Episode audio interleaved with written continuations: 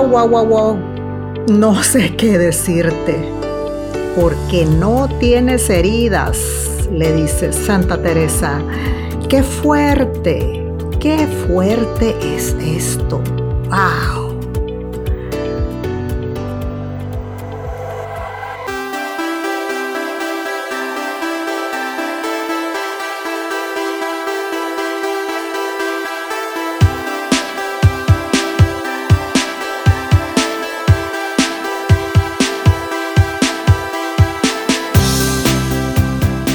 Hola, hello, aloha.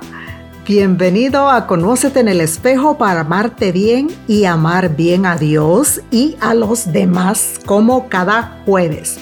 Como dicen los americanos, you hang in there. Y yo soy Sheila Morataya, psicoterapeuta y escritora. Muchos me llaman cariñosamente la coach del pueblo.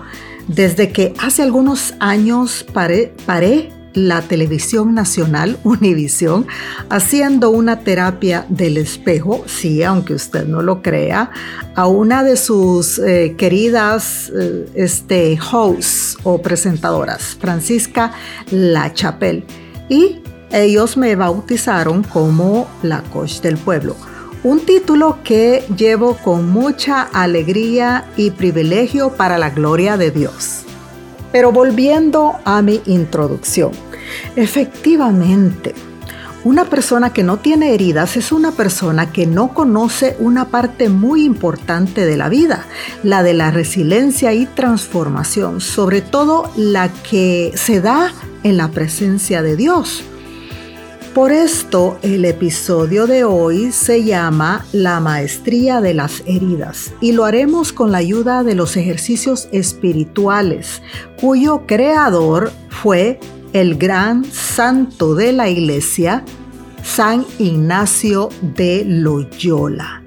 Y estamos celebrando precisamente en este año el 500 años o el 500 aniversario de su nacimiento.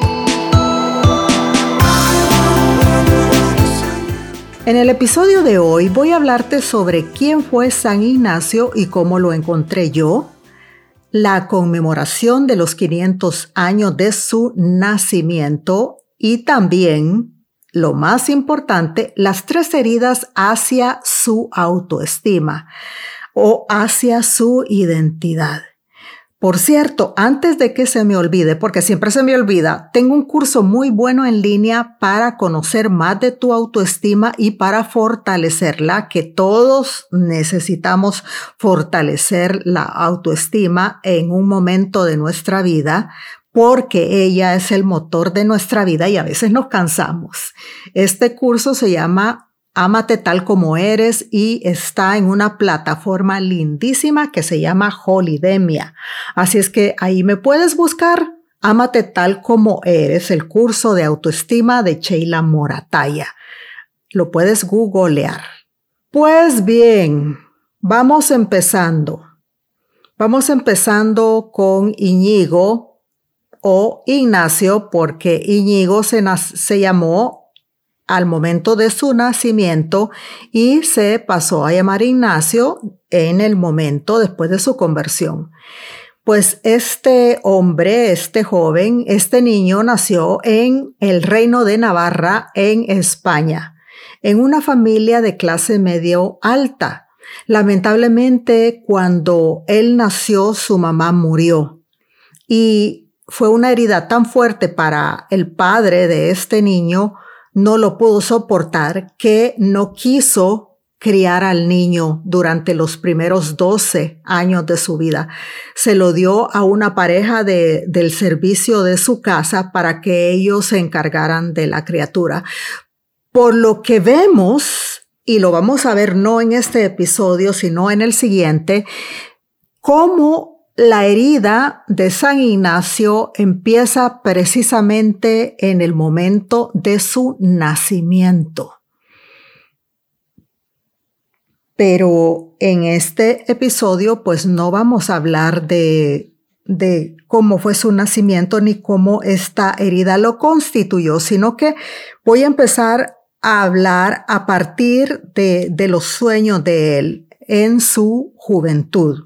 Entonces, tenía poco menos de 30 años, Ignacio, y había dedicado su adolescencia y 20 años de su vida a prepararse a fondo para una vida de gran caballero. Él soñaba con cosas que muchos de nosotros hemos soñado o soñamos alguna vez. Él soñaba con alcanzar la gloria y la admiración de sus compañeros.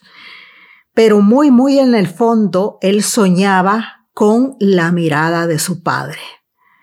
Y después de aprender a mezclarse con los más nobles e importantes del reino de Navarra en España, su ambición se volvió completamente ilimitada. Él buscó ganar cada batalla, adquirir un nombre aún más glorioso que el de sus antepasados, obtener grandes riquezas y conquistar a las damas nobles. Es decir, este hombre era una mezcla de salvajismo y valentía como lo somos todos cuando tenemos problemas con la autoestima, cuando tenemos que hacer cosas para que nos miren, para que nos validen, para que nos afirmen, para que nos amen. No sé si te recordará esto que estoy diciendo a alguien. Por lo menos a mí, cuando yo estuve hace poco en España, aprendiendo más sobre la belleza de los ejercicios espirituales de San Ignacio de Loyola, de la orden jesuita, pues eh, me habló muchísimo a mí. Me habló muchísimo sobre eh, mis heridas, sobre mis problemas de autoestima, sobre tantas cosas que con las que muchos cargamos y sangramos eh, debido a esas heridas que precisamente se nos hacen en la infancia. Pues bien, en este caso, ya famoso, era el mes de mayo del año 1521, la defensa de Pamplona le ofrece a Íñigo, a Ignacio la oportunidad perfecta para impulsar su carrera y fue de esta manera en que por fin pudo demostrar al mundo, al rey de Castilla, a todo el mundo en el reino de Navarra, quién era él o quién podía llegar a ser él. Estábamos en un día 20 de mayo y este hombre, Ignacio, junto a su pequeña tropa, empezaba o se fue a luchar para defender la ciudad contra los franceses. Y esta batalla sucedió precisamente en Pamplona. Imagínense. Esto lo conozco muy bien porque también estudié una maestría en matrimonio y familia con la Universidad de Navarra, precisamente ahí en Pamplona. Pues bien, en esta ciudad y ya cuando todos los soldados se habían cansado y ya, ya habían este, declarado prácticamente, no, esta batalla no la ganamos, Ignacio se mete a convencerlos prácticamente, a, los persuade, mejor dicho, a permanecer leales al rey, a servir a la corona, a luchar con orgullo y a nunca perder el honor. El honor. Este hombre apenas piensa, de verdad que apenas piensa en el sufrimiento que podía traer la lucha, ni pensaba en las vidas que posiblemente se iban a perder y en todo el sufrimiento que se iba a ocasionar dentro de las familias de las personas que perdieran a su ser querido. Y es que su ambición era una y clara.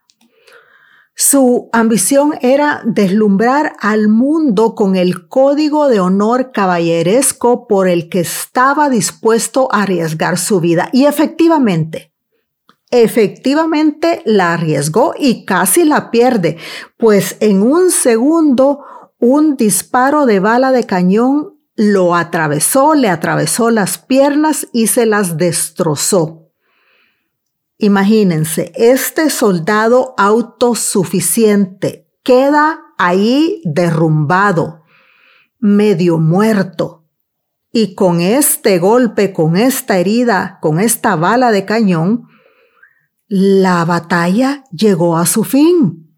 Los franceses ganaron esta batalla y Ignacio falló. Ignacio fracasó. Ignacio casi también murió.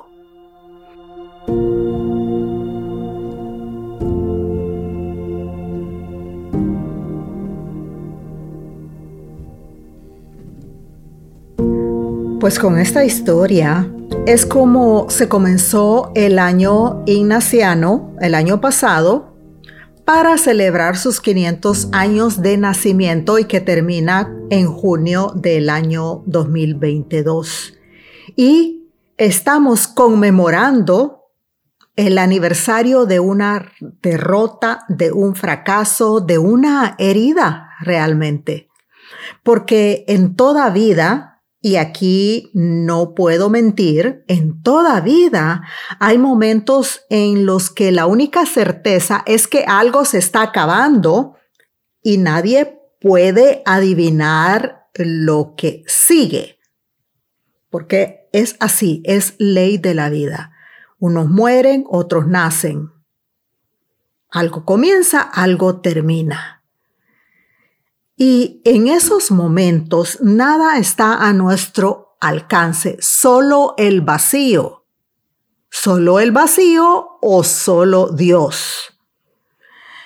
Y todo por lo que una vez se luchó se ha derrumbado. En este caso, Ignacio de Loyola, todo lo que él había luchado se había derrumbado en ese momento. No había una vuelta atrás. Había quedado gravemente herido, sin perspectivas significativas para darle sentido a su vida, porque ese llegar a ser un gran caballero y ese, esa ambición de querer casarse con una mujer noble, con una princesa era lo que le daba sentido a su vida. De manera que de esta forma Ignacio, a finales de mayo de 1521, sufre no solamente una herida física, porque sus heridas son mucho más profundas. Y voy a enfocarme en tres de ellas. Y fíjate que rápidamente te quiero compartir a manera de testimonio personal, es que yo ya conocí a San Ignacio de Loyola, tengo seis años de practicar los ejercicios espirituales y he practicado ejercicios espirituales de 30 días eh, de duración, que son retiros de silencio, pero nunca, nunca había ido a estudiar específicamente la espiritualidad ignaciana, la espiritualidad de los ejercicios para comprender las heridas, sobre todo para comprender mis propias heridas. Y hace muy poco, en los meses de octubre, noviembre y parte de diciembre estuve en la ciudad de Manresa, en España, precisamente en la cueva donde San Ignacio experimentó su conversión, donde San Ignacio eh, estuvo convaleciente, herido, donde San Ignacio, en medio del silencio más absoluto y profundo, repensó su vida y tuvo su gran encuentro con Dios. De manera que en este lugar donde él estuvo, donde él inició su, su ministerio de, de la compañía de Jesús, es donde yo también comprendí en completa profundidad mis heridas. Y por medio de las heridas de San Ignacio, yo pude definitivamente comprender las mías propias.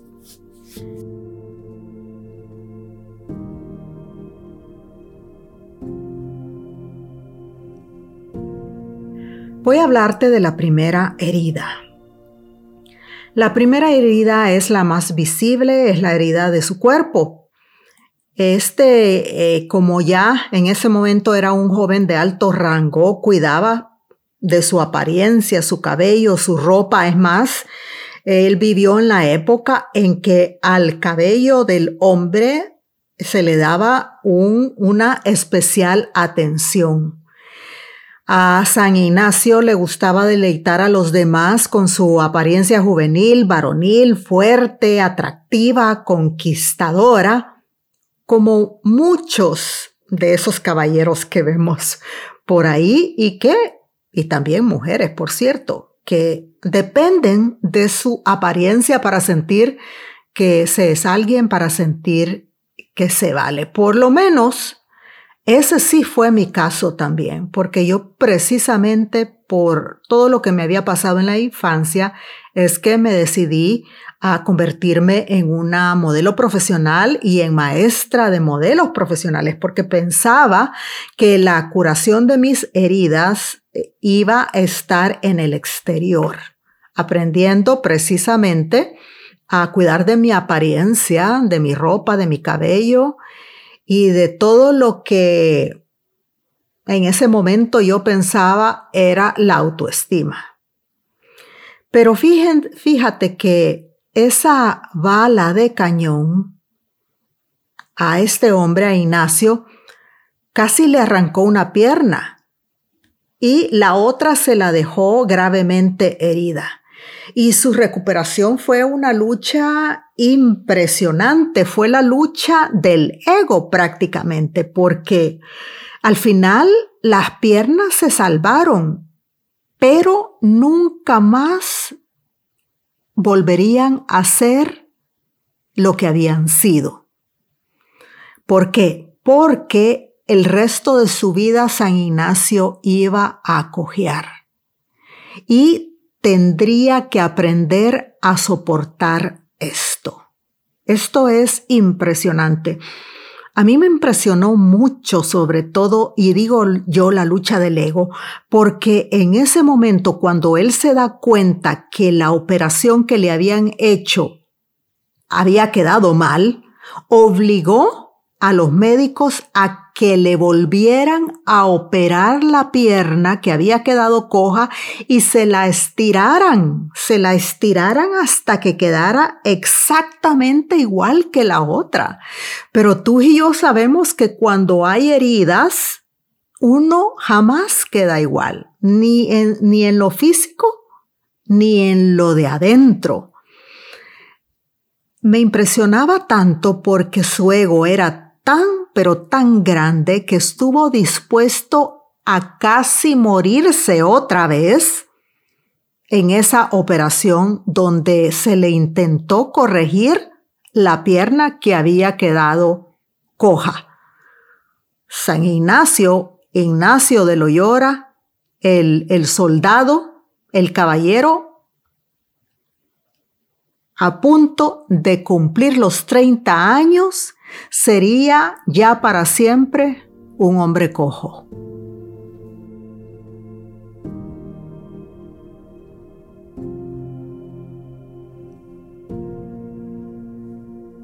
Es muy fuerte la conversión de, San Ignacio. A todos yo les invito a buscarse la autobiografía de San Ignacio de Loyola. Eh, más adelante o en un link voy a dejar el nombre del autor que yo, con uno de los que yo estudié precisamente ahí en Manresa, en España, y que qué caudal de conocimiento tiene este sacerdote sobre lo que la fue la vida de este hombre, ahora de este gran santo. Pues la segunda herida de este hombre fue la herida psicológica. Y fíjate que esta herida psicológica en gran medida es herencia de la primera herida. La primera herida que tiene que ver con el desmoronamiento completo de sus ideales. Un poco lo que le pasó también a Julio Iglesias el cantante, el gran cantante, que él quería en realidad ser un futbolista, pero tuvo un accidente y le quedó tan dañada su pierna que tuvo que renunciar a ser futbolista y se convirtió en cantante. Pues lo mismo le pasó a, a Ignacio. Y poco a poco, mientras convalecía en la casa de su familia en Loyola, él se dio cuenta de que no solo su cuerpo era el que estaba roto, sino que también su corazón, su alma, sus sueños, sus ideales, porque ¿cómo puede ser caballero y realizar grandes hazañas si ahora en ese momento ya era un minusválido? ¿Cómo este hombre podía esperar seducir y cautivar a jóvenes de la clase alta?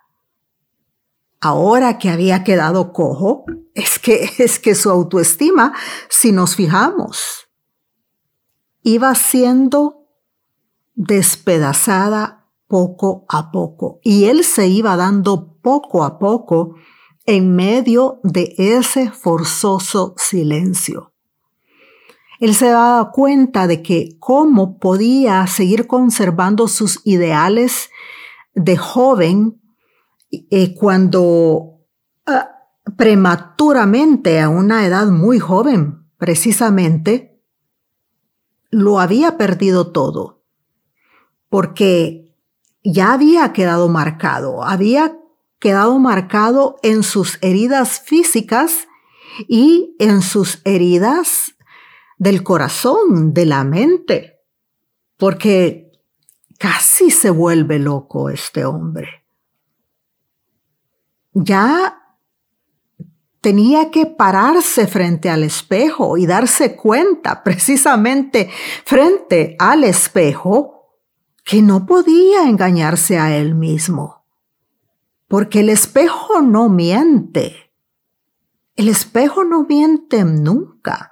No miente acerca de nuestra belleza, acerca de, las libras de más o de menos, de, la santidad que se puede ver en nuestro rostro. El espejo definitivamente no miente. De manera que este hombre no pudo engañarse a sí mismo y se da cuenta de que nada podía volver a ser igual.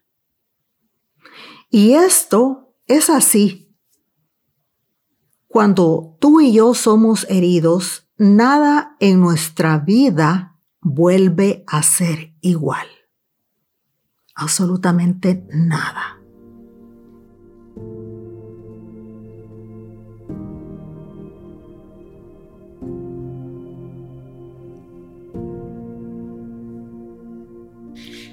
Y ahora vamos a hablar de la tercera, el más profundo daño a su identidad o a su autoestima. Porque, ¿cómo puede entender Ignacio quién es realmente él ahora que tanto su cuerpo como sus ideales han sido destrozados? Es ese momento, yo me lo imagino a él preguntándose, ¿por qué? ¿Por qué a mí? Porque cuando una persona no conoce a Dios, cuando una, una, persona no es de fe, siempre se va a preguntar, ¿por qué? Y este por qué es el que se preguntaba Ignacio. Se preguntaba si debería resignarse a partir de entonces a una vida mediocre, eh, a una vida pues sin mayores aspiraciones. Y se preguntaba qué quedaría de su heroísmo, de su orgullo, de esa férrea determinación que él tenía para hacer todo tipo de conquistas y estaba en ese momento en Pamplona, en España, en un viaje, en una peregrinación que apenas estaba comenzando. Había algo muy obvio y es que él había fracasado. Y había algo que también era innegable. Sus heridas. Pues bien, querido podcastero, podcastera, Dios, la presencia, se vale de nuestras heridas, fíjate, para ayudarnos a conocernos y a recordar quién realmente eres. Este fue el caso de Ignacio. Poco imaginaba que Dios a su manera utilizaría aquellas grietas de su armadura abiertas en la batalla para confinarlo, para ponerlo eh, en, un cuarto, en una cárcel, si tú quieres, tal y como con mucho de nosotros ha pasado en esta pandemia en que nos hemos, nos hemos visto forzados a estar en confinamiento, en silencio.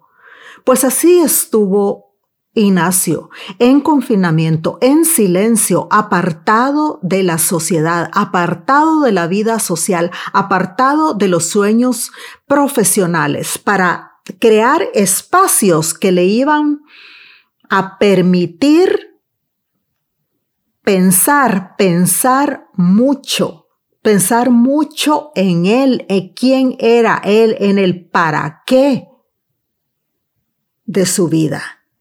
Y al hacer eso, se iban a empezar a curar otras heridas más profundas, esas heridas profundísimas que se le fueron hechas en el momento de su nacimiento, en la infancia.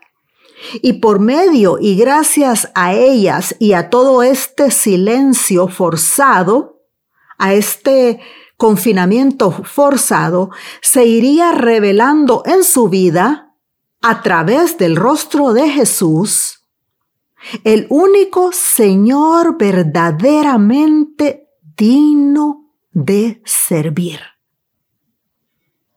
San Ignacio fue alcanzado por una bala de cañón en Pamplona el 20 de mayo de 1521.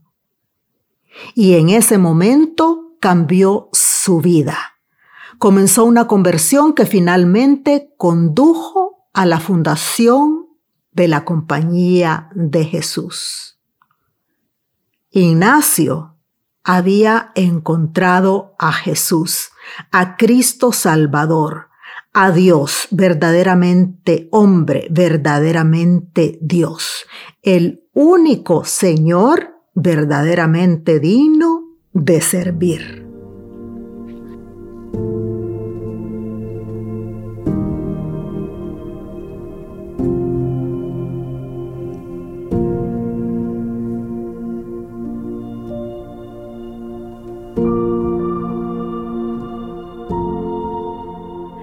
Y vamos llegando al final del episodio de hoy, que ha sido un poco más largo que de costumbre, pero creo que es una información muy importante para ti y para mí. Tenemos que prestar mucha atención a cómo se mueve el espíritu en cada momento de nuestra vida diario, diaria. En el caso de San Ignacio, él, por medio de esta herida, te enseña a ti y a mí a encontrar a Dios en todas las cosas dentro de nuestra vida diaria. Así es que tenemos que llevar una lupa en nuestro corazón a lo que aparentemente nos parece que es ordinario, para que podamos buscando encontrar lo divino, lo divino en, en ese matrimonio que tal vez en este momento no está yendo tan bien. Lo divino en ese niño que falló en las calificaciones y que te decepcionó. Lo divino en tu trabajo profesional que tal vez no disfrutas tanto. Lo divino inclusive en la posición en tu vida que no te permite viajar a todos los lugares que tal vez tú quisieras viajar. O lo divino en esa vida social monótona que tal vez no te gusta porque a ti te gustaría otro tipo de vida social. Te invito entonces a que este día tomes el libro de Eclesiastés capítulo 1 y leas los versículos del 14 al 15 y luego leas el versículo 18. Eclesiastés 1 versículo 14 al 15 y luego el versículo número 18. Así es, querido amigo, querida amiga, una herida provocó el encuentro, se puso en camino Ignacio hasta convertirse en maestro del Espíritu. Y tú y yo podemos hacer lo mismo. Muchas gracias por el tiempo que has dedicado en escucharme el día de hoy. Sé que tienes cientos de opciones y me das ese privilegio a mí, a tu amiga y servidora Sheila Morataya. Espero que este episodio y la introducción a las heridas por medio de San Ignacio de Loyola haya resultado de enorme bendición y si es así, por favor, comparte este podcast con tus amigos, con toda la familia en este mismo momento. Y espérame el siguiente jueves para profundizar en una herida que provocó el encuentro. Así se llama el próximo episodio. Pero no quiero irme sin recordarte que te mires en el espejo y que mires que eres único e irrepetible. Eres única e irrepetible, hija de Dios. Ajá.